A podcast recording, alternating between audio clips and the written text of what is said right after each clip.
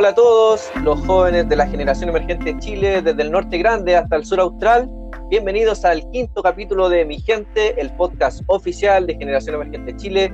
En esta ocasión estamos tratando un tema relacionado a la pandemia y también aprovechando que estamos en mayo, el mes del evangelismo global, estamos tratando el tema que se llama evangelismo en tiempos de COVID. Y para eso eh, hemos traído desde el norte grande a dos invitados que tenemos acá desde Antofagasta a Aarón Sarabia y Yanina González, líderes de jóvenes de la Iglesia de Dios Encuentro con Jesús. Eh, ellos también trabajan y sirven eh, en misiones en la organización Letra Chile. Así que sin más preámbulo, dejo a Aarón y Yanina. ¿Cómo están, chiquitos? Hola, hola Camilo. ¿Cómo estás? ¿Cómo estás por aquí? Bueno, eh, gracias por la oportunidad que tenemos de conversar un poco acerca de evangelismo. Gracias por la invitación.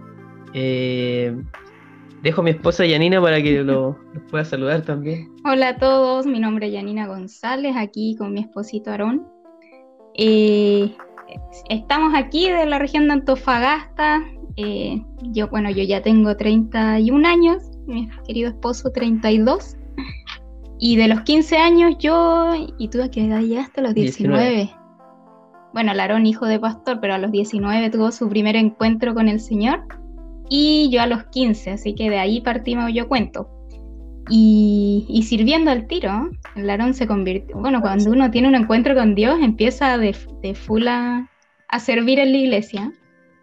Y involucrándonos siempre, bueno, mi boom misionero, yo le digo al boom porque eh, como que se me abrió la mente, yo creo que fue como a los 21 años tuve un, estallido en mi cerebro eh, con el tema de misiones, de, evangelismo. Dios te puso la carga de misiones y evangelismo a esa una carga súper fuerte por la gente, porque sí, me puse a servir siempre en la iglesia y todo, pero yo creo que a los 21 años como que tuve una madurez en otra área, que fue por la gente. De hecho, sí, lloraba real. Y, tiene mucha relación con el tema que estamos viendo porque, o sea, eh, yo igual tuve una carga de evangelismo cuando me convertí así, pero tremenda. Yo, yo me amanecía llorando por, por las personas que se pierden. Decir, sabéis que eh, eh, la carga viene como con un, no sé si a la gente lo, como con un sufrimiento, yo creo, porque yo me acuerdo que que, o cuando uno ora o, piensa en, esto, eh, hay muchas lágrimas de por medio.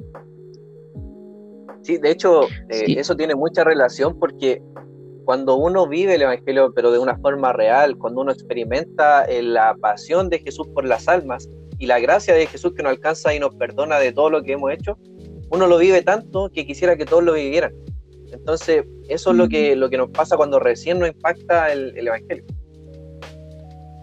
Qué bueno, qué bueno escucharlos, chiquillos, qué bueno saber de ustedes desde allá del norte. Yo estoy de acá de, Santiago para todos los que nos escuchan. Y vamos a comenzar eh, con las preguntas que, vamos a abordar en este podcast, saludando también a toda la gente que está escuchando este podcast desde Spotify. Así que vamos con la primera pregunta. Guillo, eh, Aroni y Yanina, eh, ¿qué es para ustedes el evangelismo y cuál creen ustedes que es el mensaje de este? Mira, como te decía recién, eh, cuando nosotros conocemos al Señor, em, tenemos un encuentro personal con Jesús, eh, Dios pone también la carga por el evangelismo, que, que es una carga que, que, nos impulsa a compartir lo que Dios también ha hecho con nosotros, porque Dios nos, Dios nos salvó Dios nos perdonó, Dios nos, Dios, eh, nos transformó y, eso eh, necesita ser compartido de forma natural cuando nosotros conocemos al Señor. Nos, dan ganas de, compartir a Jesús.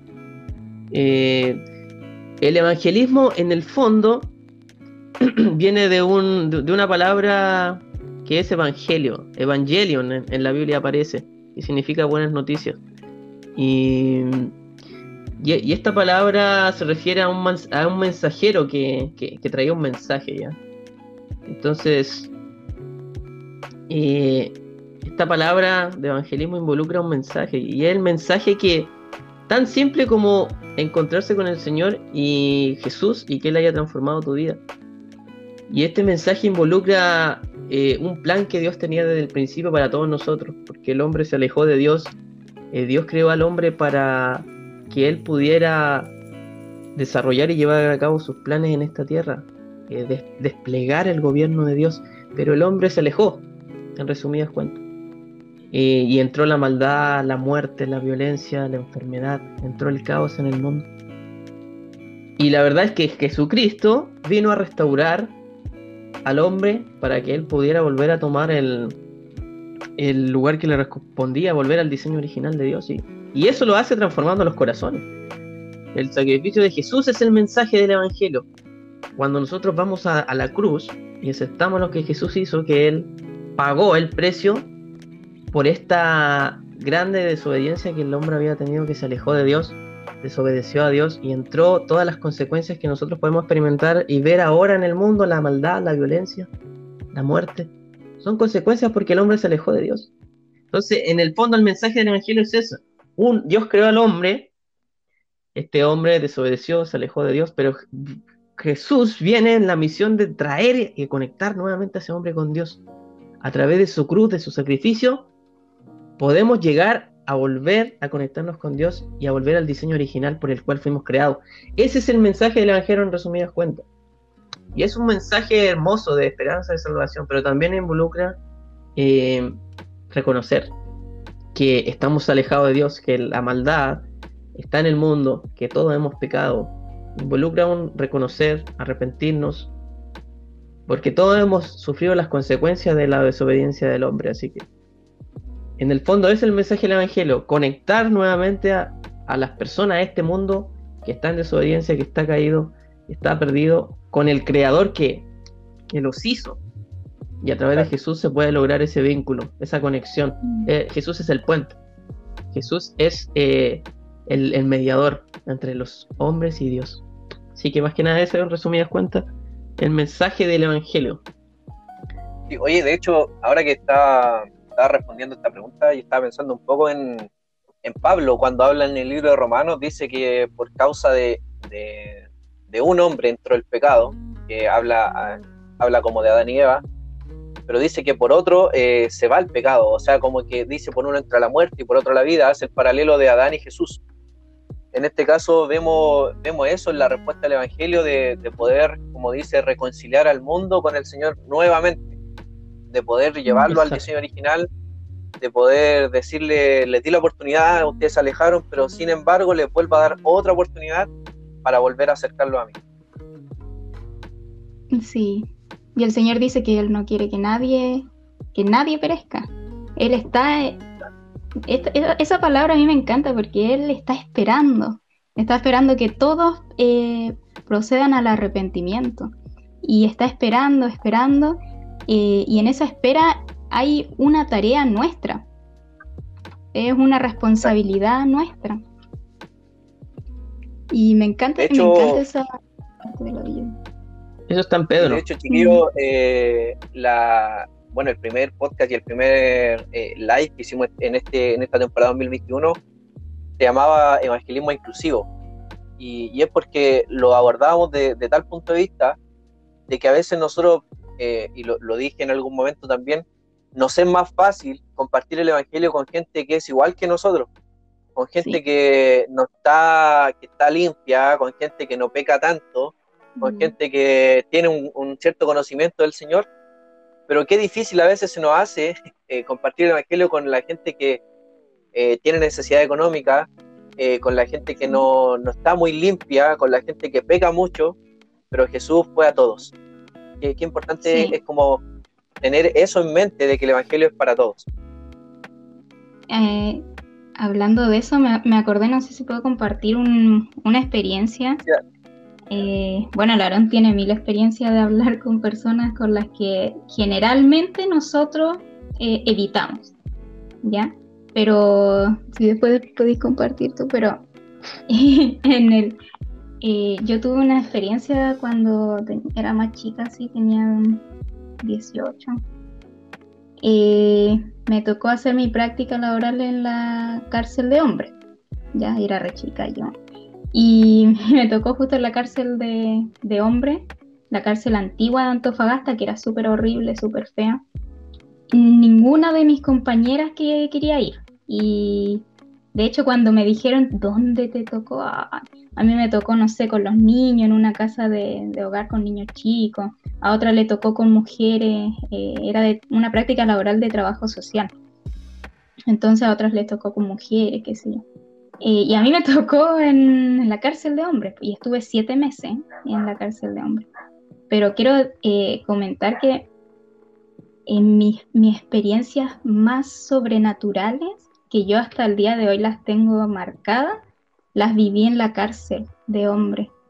Y yo cuando entré entendí eh, el corazón de Dios por la gente, porque yo tenía en mis manos, como yo era alumna en práctica, me mandaban a hacer fichas, como cosas súper chicas, y yo llenaba, leía la, la, ficha de varios de ellos. Eh, y podrán entender que, cosas terribles yo leí. Leí de cada uno de ellos. Eh, y me dieron un grupo para trabajar, ya tenía que hacer un, taller que se llamaba Familia y Redes. Y, y, con, y me dieron un grupo de 20, 20 internos, 20 internos y, y para trabajar con ellos. Pero de verdad yo sabiendo lo que ellos habían hecho y todo y entrando con mucho temor, eh, yo entendí cómo Dios estaba tan, amaba tanto a, estas personas, cómo Dios puede amar tanto a una persona que ha hecho cosas tan malas. Cómo Dios puede amarme a mí tanto si yo soy tan pecadora. Entender el amor de Dios te hace eh, querer predicar el Evangelio y no sentir que estás perdiendo el tiempo. Finalmente, ¿quién eres tú para decir que estás perdiendo el tiempo con otra persona? ¿Quién eres tú para decir que, ah, ¿para qué le voy a hablar si, si miras la condición que está? ¿Quién eres tú si esa persona es creación de Dios? Independiente de lo que hizo, independiente de la decisión que tome, porque la decisión de, de esa persona pero tú no eres, no eres nadie para ocultar la buena noticia del Señor. Y finalmente dentro de esa sala con esos 20 internos y yo, una niña chica, y ellos pensando, ¿qué me va a enseñar esta amiga? Eh, pero cuando terminó ese proyecto de seis meses, tres meses duraba el proyecto, pero yo tenía que estar seis meses ahí. De verdad, ellos me decían, eh, no se vaya. ¿Sabes por qué? y bueno, tuve varias situaciones. Mi jefa, eh, la, que estaba a cargo de mi práctica, me decía, eh, disculpa, pero tú estás, eh, estás predicando o estás haciendo tu taller. Tuve muchas conversaciones así. Y yo decía, es mi taller, le decía, es mi taller. Trataba de, calzarlo todo. pero esas, esas personas, yo vi, de verdad, vi eh, viví experiencias muy sobrenaturales, que si, no, tengo tiempo para contarlas, pero muy sobrenaturales por el amor de Dios, por una persona eh, pecadora, porque nosotros a veces nos creemos bueno y no somos nadie para, para pensar que el otro no, no necesita. Somos inmerecedores de, de la gracia. Eh, chiquillo, buenísima, buenísimo relato y, experiencia, Janina. De hecho, bueno, Dios nos regala a todos eh, distintas experiencias y nos hace entender que la gracia del Evangelio alcanza a todo tipo de, personas.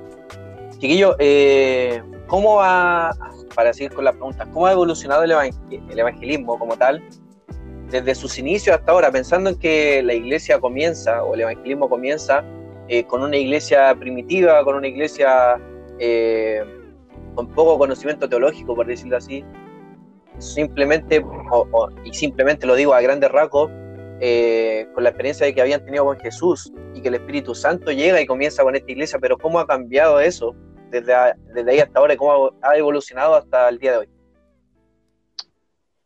Eh, yo creo, Camilo, que como decíamos recién, el mensaje del Evangelio es un mensaje de Dios entregando amor a personas que no se lo merecen, a personas que se han rebelado contra Él. Por eso el amor de Dios tiene una característica que es incondicional. Mm. Y este amor, Dios quiere realmente que todos lo puedan vivir, experimentar. Y el evangelismo es un propósito y un eje de la iglesia. Por eso, ¿cómo ha ido eh, cambiando el evangelismo a través del tiempo? La, iglesia primitiva, los apóstoles, que fueron los que pusieron el fundamento, apóstoles, profetas, como dice ahí en, en, Efesios 4:11, que él repartió dones, constituyó a algunos apóstoles, profetas, maestros, evangelistas. Eh, bueno, eh, ellos tenían claro, ellos tenían súper claro que tenían que compartir este mensaje del Evangelio y, lo hicieron de muchas formas. ¿Cómo lo hicieron? Y el mensaje es uno solo. Como dice Pablo, eh, esto mismo recibí yo y, es lo mismo que le he enseñado que Cristo murió por los pecadores, que resucitó al tercer día y que luego ascendió y resucitó. Bueno, y entendemos que ese es el resumen de lo que la obra que él hizo por cada uno de nosotros. Por ejemplo, los apóstoles en, en, Hecho está lleno, está lleno de formas en que ellos entregaron el mensaje del Evangelio. Por ejemplo, está en Hechos 15 que por carta. Ellos enviaron una carta. En Hechos 2, discursos públicos, el discurso de Pedro. Eh, eh, los discursos de Pedro son muy famosos en, los hechos. Así entregaban el Evangelio. Varones judíos, ya cuando se paraba a hablar eh, públicamente, personalmente. Hay una experiencia ahí en hechos también cuando Pablo le predica a un procónsul. al aire libre, a la orilla de un río, hay, un, hay en Hechos 16. Le predicaban a una mujer a la orilla del río Pablo, y las bautizó más encima. En el Aerópago, que era un tribunal de Grecia, en Hechos 17 en grupos pequeños, con familias y con amigos, en Hechos 16, en Hechos 19, en escuela. Pablo fue a la escuela a enseñar y estuvo tres años enseñando en esa escuela, hasta que todos los judíos, los griegos y, los, y todos los que estaban ahí escucharon el Evangelio. En Hechos 22, usando el testimonio personal, que es un. realmente es muy impactante porque es una experiencia tan cercana y tan personal que, que realmente sirve mucho para compartir el Evangelio. El etíope, el único etíope cuando iba en el carruaje, en Hechos 8, predicaron en un auto, o sea, oye, ya, en el barco, Hechos 27, cuando Pablo iba en, los viajes misioneros, Hechos, Hechos 27, perdón, Hechos 17, dice que los, el Pablo invitaba a los judíos a investigar la Biblia. Mira, mira, si aquí habla de Cristo. Y estudiaban en el Antiguo Testamento y él les mostraba dónde estaba Cristo. ¿Cachai? Eh, investigación teológica, escudriñando la, la Biblia. En Hechos 13, por envío de misioneros en Hechos 5.42 por las casas, iban por las casas. Ah, en Hechos, en el templo, Hechos 5.42. Hechos 16, formando discípulos. Mira, todas esas formas, así lo hacían el evangelismo primitivo, los apóstoles. ¿Cachai? Tenemos, en Hechos tenemos todas las formas posibles de evangelismo. Yo creo que... Igual se replican ahora. Se replican, yo creo que las seguimos utilizando y son efectivas. Mm. y, y, el mensaje es uno solo. Pero yo creo que acá hay una gran diferencia, que este mensaje, eh, las formas han ido cambiando a través del tiempo. Mm. El mensaje es uno solo. Y ese mensaje también hay que ser hincapié en que tiene que entregarse en el poder del Espíritu Santo, porque yo en hechos mm. veo que cuando entregaban el mensaje, no lo hacían, ah, a mí yo creo que este es el mejor método. Ellos eran 100% guiados por el Espíritu. El Espíritu decía, no entres acá. No, no, no pase aquí entonces, no, entra al otro lugar. Entonces, iban 100% guiados por Dios y yo creo que fundamentalmente la tarea del Evangelio debe ser en el poder del Espíritu de Dios. Eh, es una tarea espiritual, no, no es como yo voy y comparto tal un mensaje. No, necesito que realmente Dios le hable a las personas. Entonces, eh, van a ir cambiando los métodos. Por ejemplo, ya, eso era en el primer siglo, en la iglesia primitiva. Pero después la iglesia fue adoptando alrededor del tiempo otros métodos. Ya estamos hablando ya del área más contemporánea. Por ejemplo, en 1960 aparece el primer canal cristiano en Estados Unidos, en una emisora de televisión. Entonces ya el evangelio ya, ya no, no está solamente en las casas, en los templos, ahora está en la televisión. Entonces fue, fue de a poco a poco expandiendo en los distintos medios que iban apareciendo. Y mira, una de las más, que, más características que podemos descatar es que los pentecostales, y nosotros tenemos una herencia pentecostal como iglesia de Dios, es que la predicación callejera por muchos años fue un pilar fundamental en nuestro evangelismo. O sea, teníamos que salir a evangelizar a las calles. O sea, era una, un mandato para la iglesia y, y, lo hacíamos antes del culto a la calle. O un día X a la calle. la predicación callejera, la predicación pública, los impactos evangelísticos. Eso fue por años, por años, por años un pilar fundamental en el evangelismo de la iglesia. Y, y toda la iglesia iba, o sea, no solamente iban los que les gustaba hacer el evangelismo, Entonces, eh, vemos que se, se, fueron replicando al menos en la iglesia pentecostal, eh, por ejemplo, la predicación pública. O sea, y nosotros la vivimos cuando chicos, o sea, nuestros papás nos decían, ya vamos a la calle, y nos invitaban y... Claro, ya, el punto aquí, después el otro punto allá. Entonces, ah. fue, fue muy utilizada. Y bueno, ha pasado el tiempo, han cambiado los tiempos, han cambiado las formas, se han publicado nuevos métodos y algunos eh, critican mucho esta, esta, esta predicación callejera ya. Eh, dicen, no, es que más es muy ofensiva, las personas en vez de atraer a Cristo son rechazadas, qué sé yo. O algunos utilizan una mala teología cuando predican y, mm. y, hablan de, de, cosas que no tienen nada que ver y se genera confusión. Entonces, ahora, ahora, actualmente, yo he leído comentarios que está asociado un poco a, eh, al menos los críticos, a una la asocian negativamente. No, es que eso era otro tiempo, antiguamente. Pero yo creo que más allá de si lo haces públicamente o lo haces en, otro medio, el mensaje es uno solo, como dice. No sé. Es que el mensaje. Aaron, a eso yo quería apuntar porque eh, puede que cambien los métodos a lo largo de, todo de toda la historia. Pero el mensaje, hay dos cosas que van a ser siempre iguales uno va a ser el mensaje y otro va a ser el Espíritu Santo en el mensaje. Sí. La, la forma siempre van a variar. De hecho, yo me acuerdo un profesor del seminario una vez dijo, eh, si nosotros, por ejemplo, ocupáramos los mismos métodos que se ocuparon en 1900, en el siglo pasado, eh, y, los seguimos ocupando eternamente, es como que fuéramos a la, a la guerra y, el, y, nuestro enemigo tenga la mejor tecnología en armas y nosotros vamos con arco y flecha. Sí. ¿Cachai? Entonces, y, podemos tener el Espíritu Santo, eso es, inminente. Pero la, forma igual va asociada a eso. De hecho, Aarón, el otro día, justamente estoy volviendo a estudiar el libro de Mateo y me impactaba porque eh, pasan dos cosas importantes en Jesús en el, en el capítulo entre el 3 y el 4, que dice que primero se bautiza, obviamente recibe el Espíritu Santo, después llevado al desierto por el mismo Espíritu para que sea tentado, pero después de eso dice que ahí empieza su ministerio y va a Samaria, y cuando va a Samaria, que ya tenía el Espíritu Santo, ya había tenido un proceso de, estar en el desierto siendo tentado, o sea, ya está empoderado con el Espíritu Santo. Después de eso dice que Jesús, ¿qué hacía? Hacía tres cosas. De hecho, lo publiqué el otro día en Facebook. Decía, eh, enseñaba, predicaba y sanaba. Entonces yo decía, esa es la forma de compartir el Evangelio. Eh, enseñar, exponer el Evangelio, predicar, compartirlo y sanar y no, no, no, necesariamente sanar la, la, enfermedad física, que también el Espíritu Santo nos ayuda a eso, pero también sanar las enfermedades del alma. También ir a, ir a tapar o sanar las heridas de, de la gente que tiene en el corazón. Entonces yo creo que por ahí va el Evangelio y obviamente el Espíritu Santo es lo más importante dentro de esto. De hecho, cuando, cuando eligen a la gente que sirve en las mesas en los primeros capítulos de esto, dice que eran hombres llenos del poder del Espíritu Santo, para servir las mesas, cuanto más para compartir la palabra. Así que, oye, de hecho, estamos, bueno, estamos en... dale, dale. No, no, no, está súper bien lo que dijiste, yo pienso lo mismo. Eh, las señales eran señales milagrosas o, hechos de, del Espíritu de Dios en las personas que confirmaban el mensaje. Y porque claro, cuando es el espíritu obrando, cosas suceden. Por eso no, no es solamente el que va, no, no hay que poner los ojos en el que va a entregar el mensaje, sino que en el que lo envía, que es Dios. Y en el Espíritu Santo, que es el que quiere realmente obrar en las personas. Así que, excelente.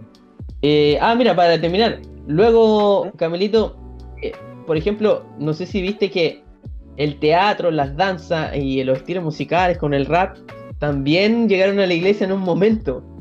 eh, y fueron parte de nuestro evangelismo. O sea, allá vamos al impacto, ya un rapero cantando una canción cristiana, eh, danzas, ¿cachai? Teatro, una, una, representación. Y eso también fue parte en un momento de, nuestra iglesia, malabarismo, y, lo sigue siendo, lo sigue siendo. Yo, yo he visto que lo sigue siendo. Eh, hemos utilizado también esos medios, eso. El arte, en el fondo, es una expresión que también puede comunicar el mensaje del Evangelio. O sea, no, podemos estar solamente limitándolo a una predicación. Yo puedo hacer una obra y que puede tener la predicación en esa obra. Y, ya lo hemos hecho muchas veces aquí con los jóvenes. Eh, y yo creo que también es válido y es parte también de comunicar el mensaje. Pero como tú dices, si esa obra se va a hacer, que se haga eh, con la guianza del Espíritu. Mm. Porque imagínate, pueden haber distintas expresiones, distintas formas, pero todo siempre tiene que estar guiado por el espíritu. No solamente eh, es, un, eh, es un método de decir, no, vamos a hacer de esta forma nomás. Todo lo que hagamos tenemos que hacerlo pidiendo a Dios que sea efectivo y que las personas puedan ser impactadas. Claro, es más allá de la intención del corazón, o sea, puede que estemos muy bien intencionados con lo que estamos haciendo, pero si el Espíritu Santo no está, no, no tiene, no tiene validez. Aunque suene muy frío y muy, muy estajante, pero es así. Hoy, haciendo una introducción a lo que es la siguiente pregunta, estamos en tiempos de pandemia y bueno, llevamos un poquito más de un año, eh, tanto ustedes como yo y la gente que nos está escuchando, eh, en una iglesia virtual. Estamos en una iglesia que es digital, donde las redes sociales han, pasado a ser nuestro templo, eh, donde ya eh, no asistimos a, los templos, pero el evangelismo y la iglesia ha seguido viva. Eh, y la pregunta es, eh, a propósito de, la pandemia, de todo lo que está pasando, ¿cómo creen ustedes que, ha afectado este fenómeno COVID, pandemia, a nuestra forma de vivir y compartir el evangelio? Y, ahí van, como dos preguntas, como vivir y compartir. ¿Cómo, por ejemplo, cómo ustedes han visto que ha cambiado su forma de vivir el evangelio y cómo ha cambiado la forma de compartir el evangelio? Eh, yo por lo menos creo que, las redes sociales, antes yo no las veía, yo era cero redes sociales, así como no me metía mucho, me hacía perder el tiempo, una vez al año subía una foto, no sé. Eh, pero ahora, eh, desde el año pasado, desde que empezó la pandemia y fuimos, lo vi como una super oportunidad para compartir el Evangelio, eso sí.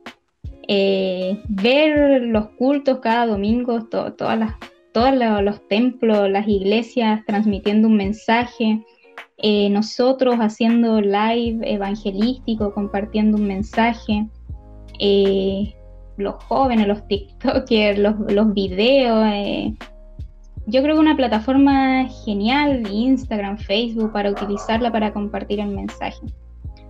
obviamente nosotros siempre tenemos que que, como lo estábamos hablando, ser dirigidos por el Espíritu Santo, orar antes de hacer algo, antes de, comunicar algo y compartir el mensaje completo también. Eh, lo difícil yo creo que es a través de, la lejanía que tenemos con la gente, es un tema súper importante, eh, porque estamos lejos de la gente, o sea, eh, no le vemos la cara, no sabemos qué, está pensando, entregamos un mensaje no sabemos a dónde llega, eh, a no ser que, la gente nos contacte. A mí igual me, eh, bueno, yo creo que, Dios también pone en la gente eh, cuando te llaman por teléfono, cuando te, escriben y te dicen, te cuentan su necesidad y ahí ya tienes el nexo y puedes hacer un seguimiento de eso. O como los musulmanes, es un tema ahí porque allá sí que está prohibido eh, redes sociales, está prohibido eh, en países árabes, el Evangelio en sí está prohibido.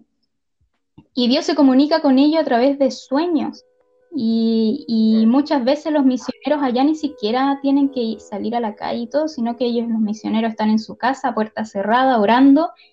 Viene alguien, golpea su puerta y le dice, ¿sabe qué? Tuve un sueño, vi, esto, esto lo contó una persona eh, como un misionero, como, un misionero. como lo hecho, lo que pasa. Un misionero contó, eh, golpearon la puerta y esta persona eh, me dijo, ¿sabes qué? Tuve un sueño de que tenía que venir a una casa con, Pedro y esta, Cornelio. con esta numeración. Y él y, y soñó con su casa. Y él le abrió la puerta y le dijo, yo te voy a explicar por qué tú soñaste. Y, o muchas veces sueñan con, con Jesús mismo, eh, eh, entregándole un y, indicándole a dónde ir, qué hacer, porque finalmente la persona que tiene la, la necesidad eh, va y busca. Pero ahora es difícil a través de estar lejos, es difícil, le- lejos de, del otro. Eh, yo les hablaron lo rico que es que alguien ore por ti y ponga las manos sobre ti o abrazarse. Sentir, el- claro, porque uno dice estoy orando por ti, pero a, a lo lejos es, es diferente cuando alguien está orando por ti ahí eh, al lado Claro. tuyo. Eh, llorar juntos, reír juntos, es diferente. Pero el mensaje del Evangelio tiene que seguir siendo compartido. Lo que ha pasado en esta pandemia, yo noto dos cosas. Es que la gente está mucho más receptiva a aceptar a Dios. Por ejemplo, en nuestras mismas casas. Nos hemos dado cuenta que las personas, todos los cristianos que tenían papás no cristianos, o las personas que eran cristianas y en su familia no eran cristianos, se ha dado un momento para reflexionar, se ha dado un momento para llevar el evangelio a sus propias casas. Eso lo hemos visto nosotros acá en, en esta familia también, que hemos estado acá. Y, y- y- y hemos visto que, que el Evangelio también se ha compartido eh, en el mismo hogar con personas que no, no realmente siguen a Jesús. Mm, Entonces, las personas entienden que estamos en una crisis mundial y, y también entienden que esto no es normal, sí, pero también por otro lado, la gente que ha escuchado algo acerca de Dios sabe que hay un Dios creador. Y, y mucha gente que se siente angustiada en estos tiempos eh, se ha vuelto un poquito más receptiva a buscar ayuda en Dios, a decir, oye, yo creo que Dios me puede ayudar en esto. Entonces, esta pandemia yo creo que eh, el dolor, la enfermedad, la angustia, la ansiedad y todo eso, es, esa enferme- eso, esas cosas que las personas pueden experimentar, también lo- lo- los ha hecho mirar un poco a Dios. Es, es- porque cuando estamos vulnerables, tratamos de buscar ayuda y a veces eh, no nos pueden ayudar humanamente ya Pero no hay al- tienen el control. porque pierden el control, Exacto. pero hay alguien que sí los puede ayudar. Entonces, hay gente que mucha que, que se ha contactado y ha dicho, oye, ayúdame, mira, estoy mal, ¿qué puedo hacer? Entonces, se ha generado hacia el Evangelio una mayor receptividad porque la gente trata de buscar ayuda. Y es un momento para Sí. también abrazar a esa gente, también comunicarle, darle esperanza, da- eh, comunicarle el amor de Dios, orar por esas personas y, y- y también predicar el Evangelio en su contexto, en su necesidad. Y otra cosa que veo es que, mira, nosotros estamos en Occidente. Nosotros tenemos eh, un evangelio de forma accesible a todas las personas, pero ¿qué pasa allá en Asia, o en Medio Oriente, o en África? Allá en África hay países pobres que no tienen redes sociales y la- el internet, olvídate, tampoco tienen dispositivos móviles. Eh, el año pasado hablaba con, con una persona que me que decía, eh, en, en, en Letra Chile nos decía, oren por África, porque allá no tienen, son muy pobres, no tienen cómo conectarse, la gente está encerrada en la casa y no tienen redes sociales, entonces ¿cómo se conectan? ¿Cómo van a la iglesia? ¿Cómo cómo pueden hacer sus cultos? Entonces, a veces nosotros estamos tan aquí encerrados en nuestra libertad religiosa de decir, oh no, comparte el evangelio allá y acá, Mm. comparte allá, no, mira, manda un WhatsApp. Pero en lugar, hay lugares que no, que no, eso no, no se aplica. En África, por ejemplo, en los países pobres. O, o en países musulmanes donde el evangelio está prohibido, ¿cómo lo comparten? Si ahora, ahora mucho más difícil en pandemia que están restringidos. ¿Cómo lo hacen posible? Entonces, de, eh, también tenemos que mirar no solamente en nuestro continente, no solamente en nuestra el lugar geográfico, sino miremos más allá. El Evangelio se ha seguido compartiendo. De alguna u otra forma, Dios abre puertas para que el Evangelio eh, llegue a las personas, que este amor de Dios llegue a los corazones y, y la verdad es que todas las personas necesitan ser abrazadas por el amor de Dios y necesitan el Evangelio. En nuestro contexto y en otros contextos súper hostiles, súper difíciles, donde el Evangelio está cerrado, donde eh, no tienen la tecnología para conectarse y están limitados solamente a juntarse y a tener una Biblia y hablar. Incluso ni siquiera tener la vida completa en algunas partes del mundo, porque todavía no, no les llega, solamente tienen versículos sueltos. Entonces, hay realidades que, también tenemos que ver eh, en la evangelización global, que, también no tenemos que dejar de lado porque tenemos que estar orando, intercediendo por, para que el Evangelio pueda llegar a todas las partes y los rincones del mundo. Así como un pastor dijo, la Coca-Cola ha hecho un trabajo increíble, está en todos los lugares del mundo, pero el Evangelio la está... La Coca-Cola nos ganó a los cristianos. Está. Creo que la Coca-Cola no... Lleva a la delantera. a todos lados. Entonces, te hago ver un poquito más la visión global de, la evangelización mundial, porque es bueno también salir un poquito de, nuestra comunidad y ver más allá en cómo se está llevando a cabo este evangelio en nuestros países. Así que, pero las personas en todas las partes del mundo tienen la necesidad de, que ser abrazados por el amor de Dios y ser restaurados. Y con pandemia y sin pandemia. Con pandemia o sin pandemia necesitamos que... El, que el Evangelio pueda abrazar a estas personas.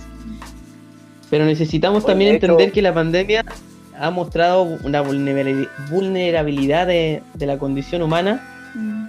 y nos ha hecho también que las personas puedan pensar y mirar a Dios para buscar un refugio y sanidad. Paz. Eso te, iba, eso te iba a decir, Aarón, porque, por ejemplo, y, lo vemos, estamos analizando un poco el evangelismo y el evangelio a lo largo de la historia, y vemos que tenemos un evangelio que ha durado un poco más de dos mil años eh, compartiéndose, que ha pasado por guerras, ha pasado por otro tipo de pandemia, ha pasado por desastres naturales, ha pasado por épocas eh, medievales, distintas, distintas épocas y ha seguido vivo. Y este no es la excepción.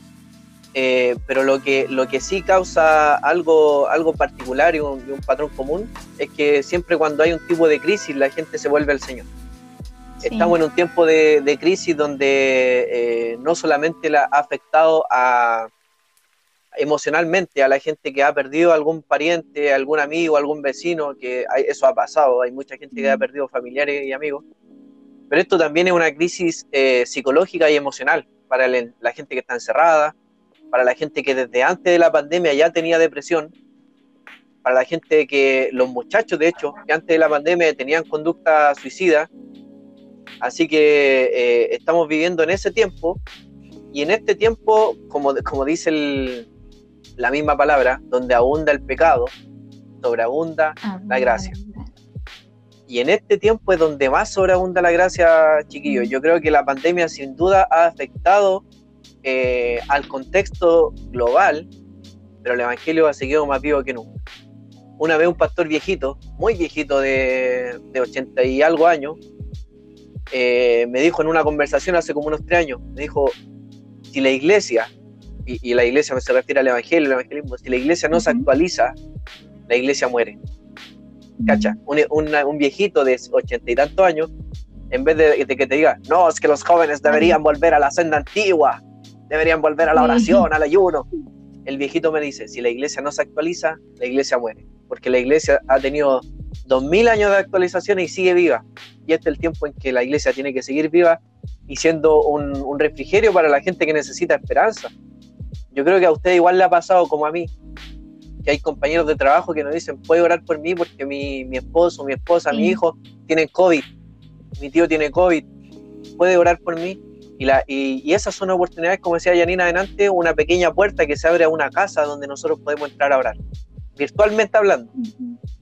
Así que el Evangelio ha podido seguir compartiéndose. Qué buenísimo hablar de esto, chiquillos.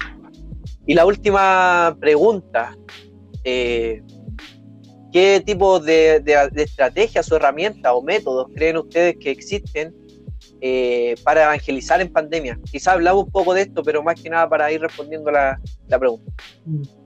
Mira, yo creo que si alguien, eh, bueno, el evangelismo debe ser un eje en nuestra iglesia, eh, el, motor, una, una, un pilar fundamental, porque en Mateo 28, del 18 al 20, Jesús les dijo, vayan y hagan discípulos.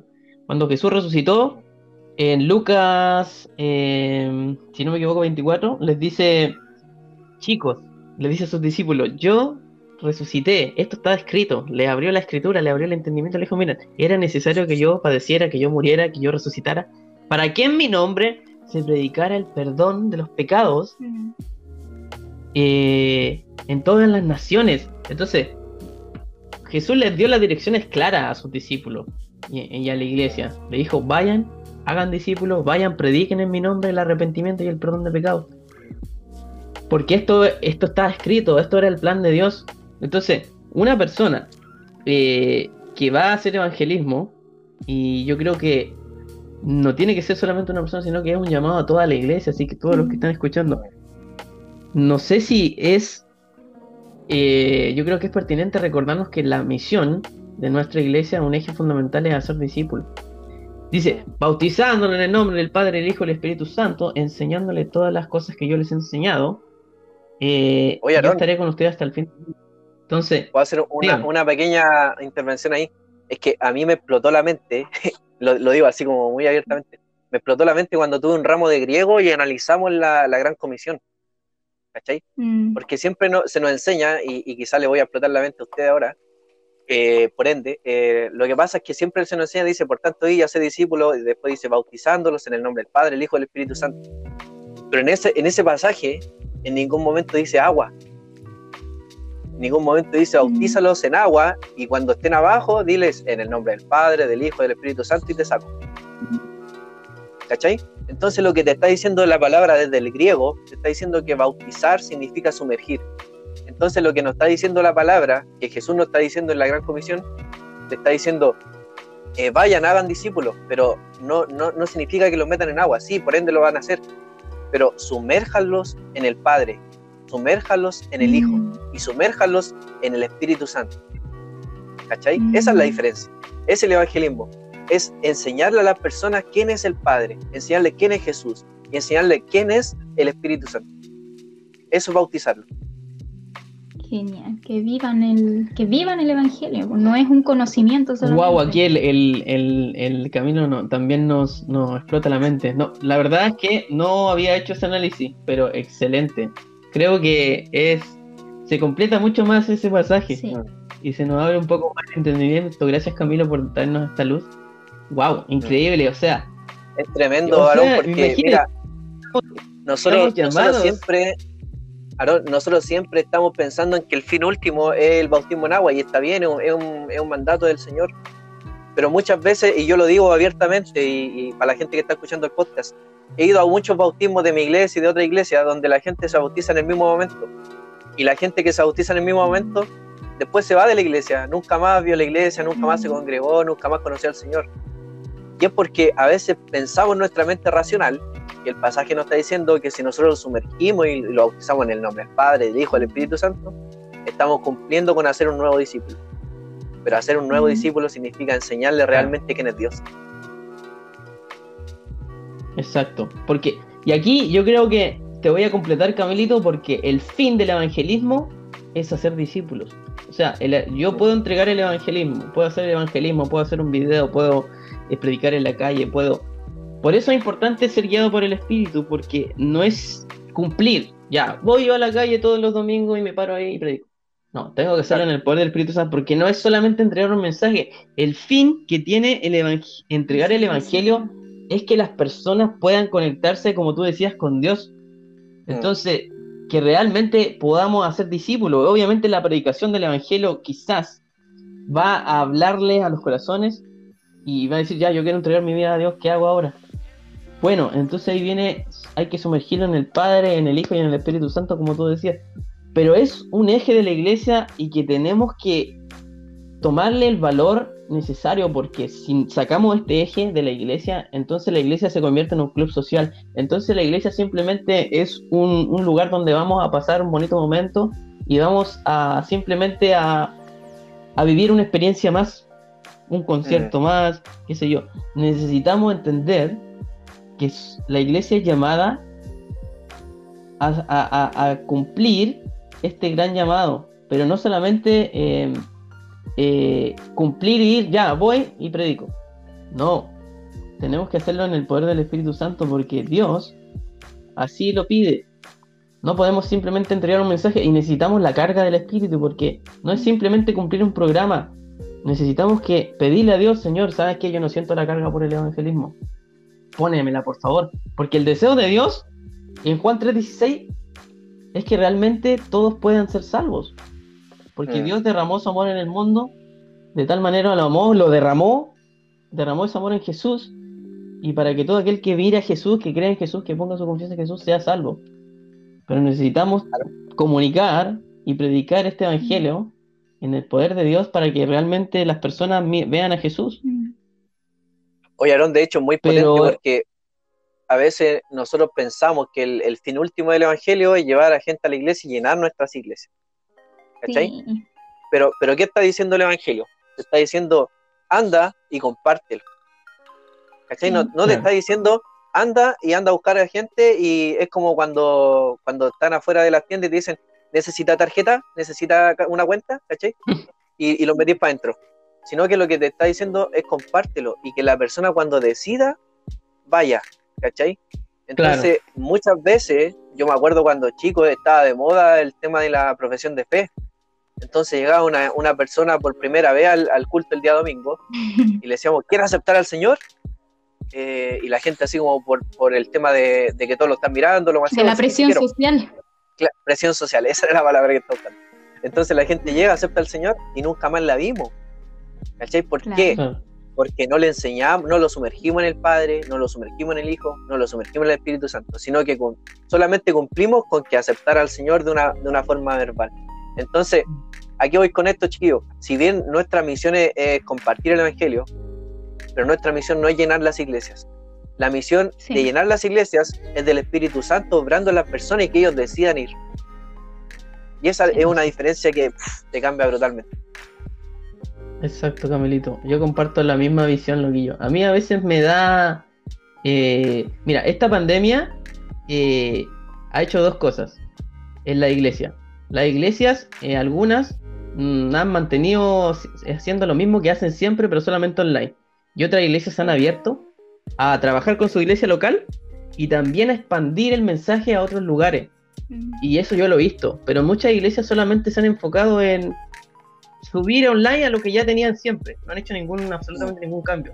Pero Aún no otras se- iglesias no se han eso es, han, han- han mantenido el contacto con su, con su, con su congregación, pero aparte han abierto posibilidades para que otras personas puedan, eh, no sé, reuniones de oración abiertas, eh, programas evangelísticos que se habla de Cristo, no sé, se cuenta testimonio, qué sé yo. Entonces, eh, tenemos que usar eh, los medios disponibles siempre para llevar el mensaje. Y no solamente online, sino que físicamente también. Con el fin de, obviamente, no de llenar una iglesia, sino de demostrar el amor de Dios a este mundo que está en tinieblas, que está perdido. Y, Chiquillos, y es el ¿Saben cuál es el mandato de Cristo veces- más que nada. ¿saben el, el error que cometimos a veces, no solamente en pandemia, sino que antes también, que yo lo, siempre lo analizo, es que nosotros seguimos compartiendo un evangelio para cristianos o para Claro, descarriados, exacto. pero, no, y con pero no para palabras personas nuevas. muy Uy. eclesiásticas, ¿no? Ocupamos unas Mira, palabras eso que acabas de decir muy de iglesia. Se lo he dicho a la Yanni mil veces. Nosotros eh, evangelizamos con un lenguaje que la gente no entiende, que la gente que no conoce a Cristo no entiende. Porque no, Claro. es que la expiación y la, y la, no sé qué sé yo, eh, hablamos La con palabras muy rebuscadas, concupiscencia, y la gente no... Pero esa palabra era muy del Aarón, la concupiscencia. Bueno, cuando me convertí. Pero la gente... El Aarón predicaba así. la gente no entiende, no entiende el eh, lo aleja, esa, esa, esa, esa forma de lenguaje lo aleja. Entonces, si queremos llegar eh, con el evangelio, porque el evangelio es un mensaje sencillo, a veces nosotros le decimos, no, el evangelio tenés que ir a la iglesia, y allá te lo van a explicar. Mm, Y no es así, po, o sea, tú tenés que compartir el evangelio de forma sencilla, no hacerlo complicado, sabiendo que una persona no tiene teología, no tiene nada, tiene su propia idea, incluso erróneas, de filosofía de otras religiones, entonces tú mostrarle a Cristo Mm. tienes que hacerlo sencillo, no tienes que hacerlo teológicamente complicado y, y hemos caído, como tú dices, Camilito, en ese error muchas veces de predicar un evangelio que la gente no, no llega a entender. De hecho, mucha de nuestra Por el iglesia, tema del Aarón, lenguaje. eh, estoy hablando de la iglesia de Dios en Chile, muchas de nuestras iglesias están ubicadas en barrios, en lugares muy mm. marginales muchas veces, y si nosotros llevamos la teología a un nivel alto, la gente no va a entender nada. Entonces, de hecho, muchas veces yo le, cuando iba a la iglesia, bueno, todavía lo sigo diciendo en, mi iglesia local, yo le digo a los hermanos, cuando comparta el Evangelio, yo le digo, prediquen tal como si a ustedes le, estuvieran predicando y ustedes no conocieran al Señor. ¿Cómo les gustaría que le predicaran? Así les digo. Hablemos del Señor como nos gustaría que nos hablaran si nosotros no conociéramos al Señor. Entonces, aquí voy con esto, Aarón, que lo lleva a, pensar desde la empatía. ¿Cachai? Porque a veces nosotros no somos empáticos con el Evangelio y pensamos que todo, eh, a la persona que le estamos hablando, ya conoce al Señor y por ende nos va a escuchar. Mm. Pero cuando nosotros nos ponemos en los zapatos del que le estamos hablando, que puede ser un anciano, puede ser un niño, puede ser una persona que no tiene estudio, puede ser una persona que tiene un magíster en algo, pero tenemos que ponernos en los zapatos de la persona para hablarle cómo le gustaría que le hablaran. Y no estoy acomodando el Evangelio, el Evangelio es el mismo, es la forma de llegar, es como decía Pablo, si voy a los romanos me hago romano, si voy a los griegos me hago griego, si voy a los de Colosense me hago colosense. ¿Cachai? Y es eso el Evangelio, es simple, es práctico. Exacto, yo no puedo hablar en un nivel teológico de gente de barrio, o sea, me va, me van a, bloquear, ah, no, no entiendo nada, chao.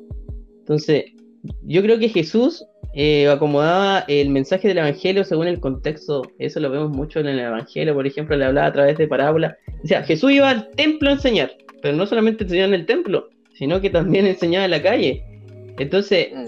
obviamente en el templo quizás tomaba la Torá como lo hizo una vez y empezaba a hablar. Pero cuando en la calle usaba eh, el contexto de la misma gente para hablarles a ellos. Entonces, yo creo que de hecho eso es, que bonito tomar como ejemplo. Es bonito, Aarón, eh, tomar cosas prácticas para poder enseñar a la gente. De hecho, eh, una vez, que a veces me toca predicar los domingos en la iglesia, hice un sermón sobre el delivery, porque yo dije algo común para todos, todos han pedido por delivery ropa, comida, y hablé de eso, de la, sobre enfocado a las respuestas del Señor. Una vez igual hice un mm. sermón sobre el Rey León, eh, enfocado a que Simba era, er, era representado por Jesús, hice como una, una analogía ahí, y, es, es, porque la gente le entiende más, ¿cachai? Y tenemos que acomodarnos a quién le estamos hablando, saber cuál es nuestra audiencia, saber cuál es nuestro receptor del mensaje.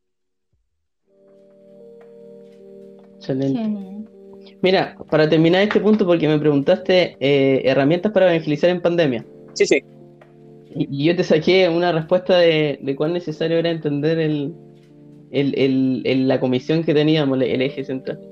Mira, si mm. alguien quiere evangelizar, tiene que saber que es un eje central de la iglesia. Si alguien quiere meterse en este, en este ministerio, tiene que entender que no solamente es un ministerio alejado de la iglesia, eh, son unos pocos, es la misión, es un eje de la iglesia.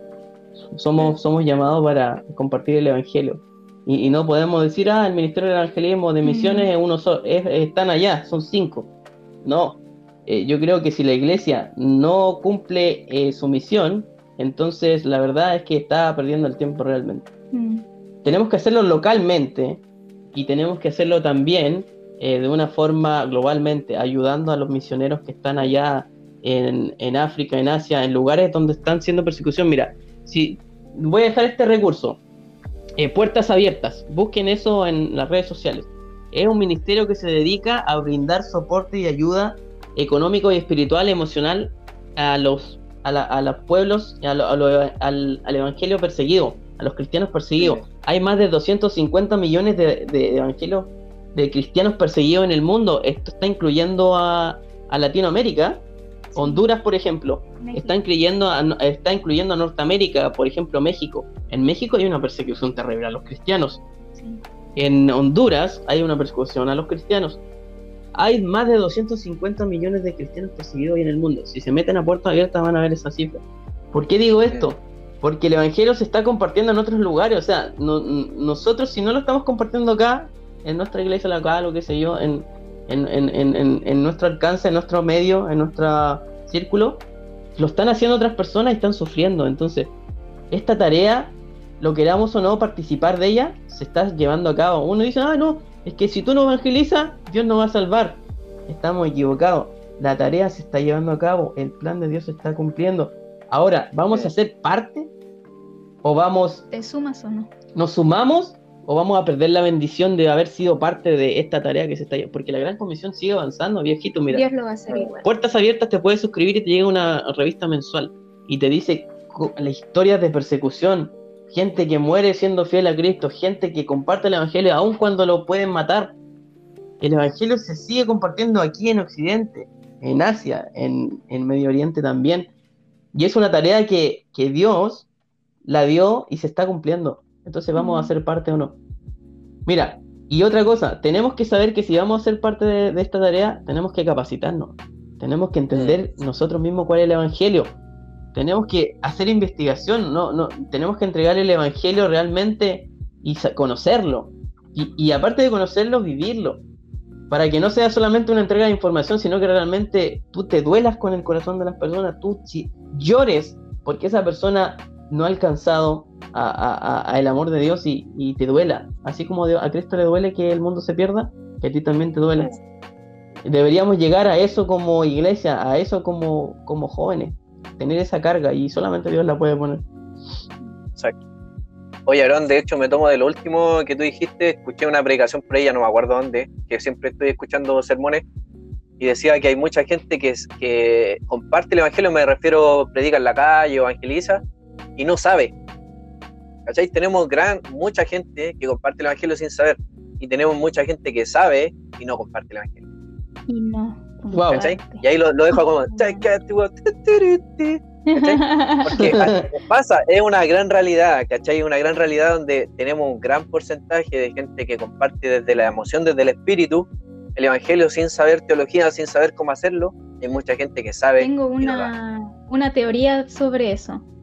Mi teoría es que la gente que no sabe y lo comparte es porque recién se convirtió. Y está con, con esa sensación de una noticia nueva y querer compartirla. Y después con el tiempo, a lo mejor... Pero, pero es válido compartir una experiencia personal que tuviste.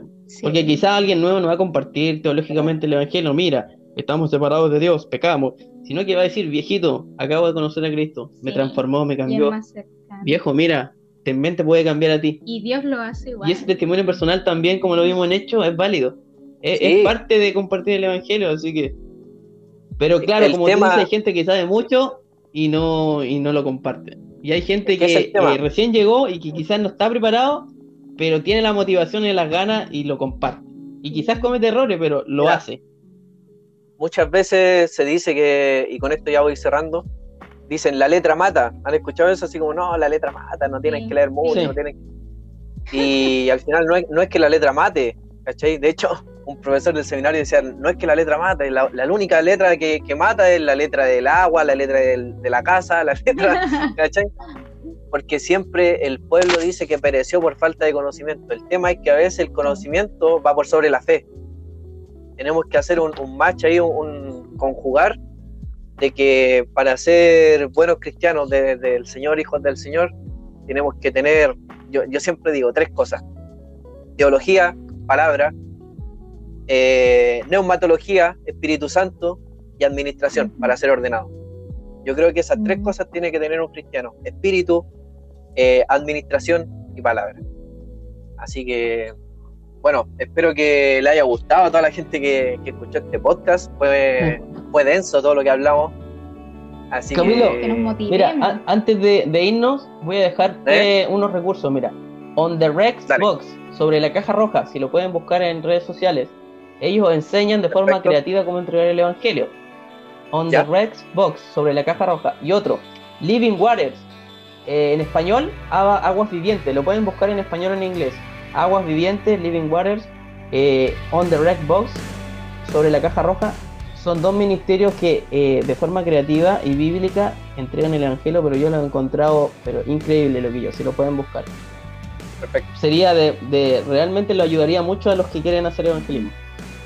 Buenísimo. Gracias, gracias Aaron por, la, por los datos. Ahí esperemos que los chicos puedan, puedan buscar esas páginas. Y bueno, le agradezco a ustedes también por el tiempo, por el, tiempo de conversación, por el tiempo también de estar en el, en el live de Generación Emergente. Y eh, bueno, toda la gente que nos, nos estuvo escuchando en este podcast, eh, los invito a seguir atentos a nuestras redes sociales, como siempre lo decimos, estamos en Instagram, en Facebook, en Spotify, estamos en TikTok y próximamente estaremos con la página web eh, arriba. Así que gracias Aarón, gracias Yanina, no sé si tienen las últimas palabras para poder despedirse y cerrar este hermoso tiempo de, conversación. Gracias Camila por invitarnos. Sí, gracias a ustedes por permitirnos eh, ocupar esta plataforma, igual para mí nueva. También para mí. Sí, nunca lo había hecho. Pero genial, genial compartir aquí. Esperamos eh, haber sido de, motivación y que en, conjunto nos motivemos a, realizar esta tarea, a compartir este mensaje que es importante para todos. Eso, gracias, gracias chicos, y que Dios les bendiga, que, que Dios les siga bendiciendo y que vamos a levantar eh, juntos en todo lo que podamos la generación emergente para la gloria de Dios y que muchos jóvenes puedan recibir un llamado y que puedan eh, afirmar sus pasos y creerle a Dios y ser usados por Dios. Así que vamos con todo apoyando el trabajo de la generación emergente aquí en, Chile. Buenísimo, gracias Aarón, gracias Yanina. Bueno, los chicos estuvieron desde Antofagasta compartiendo este tema que se llamaba eh, Evangelismo en tiempos de COVID. Así que gracias a todos los que nos escucharon también en este podcast. Recuerda compartirlo en tus redes sociales con tus amigos, con los jóvenes de tu iglesia local. Y recuerden que mayo es, eh, está siendo el mes del evangelismo global, Go 30 de generación emergente a nivel latinoamericano. Así que los invito también a compartir su testimonio con cada una de las personas que están ahí. Si pueden hacer alguna intervención evangelística en sus redes sociales, de verdad que va a ser de mucha bendición para los que lo siguen y para una, un método más para compartir el Evangelio. Gracias a todos, chao chao y nos vemos o nos escuchamos más bien en la próxima edición de Mi Gente, el podcast oficial de Generación Emergente Chile. Chao chao. Chao.